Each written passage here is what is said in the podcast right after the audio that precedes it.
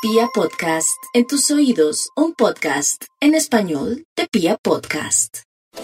Para los libros su gran prioridad es la casa, el hogar, la vivienda y la familia. Si se les ocurre comprar una propiedad, todo se les da perfectamente. Si la idea es vender la que tienen, también se les da. Eh, los imprevistos y las situaciones eh, abruptas, eh, manifiestas en el seno del hogar, que requieren su atención.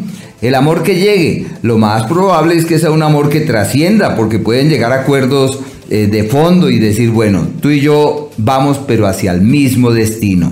En lo profesional es la época del espejo, y el espejo nos dice, aprecie las cosas en perspectiva, no tome decisiones radicales, observe, eh, analice, sopese las cosas y después de eso tome grandes decisiones. Lo demás está de su lado.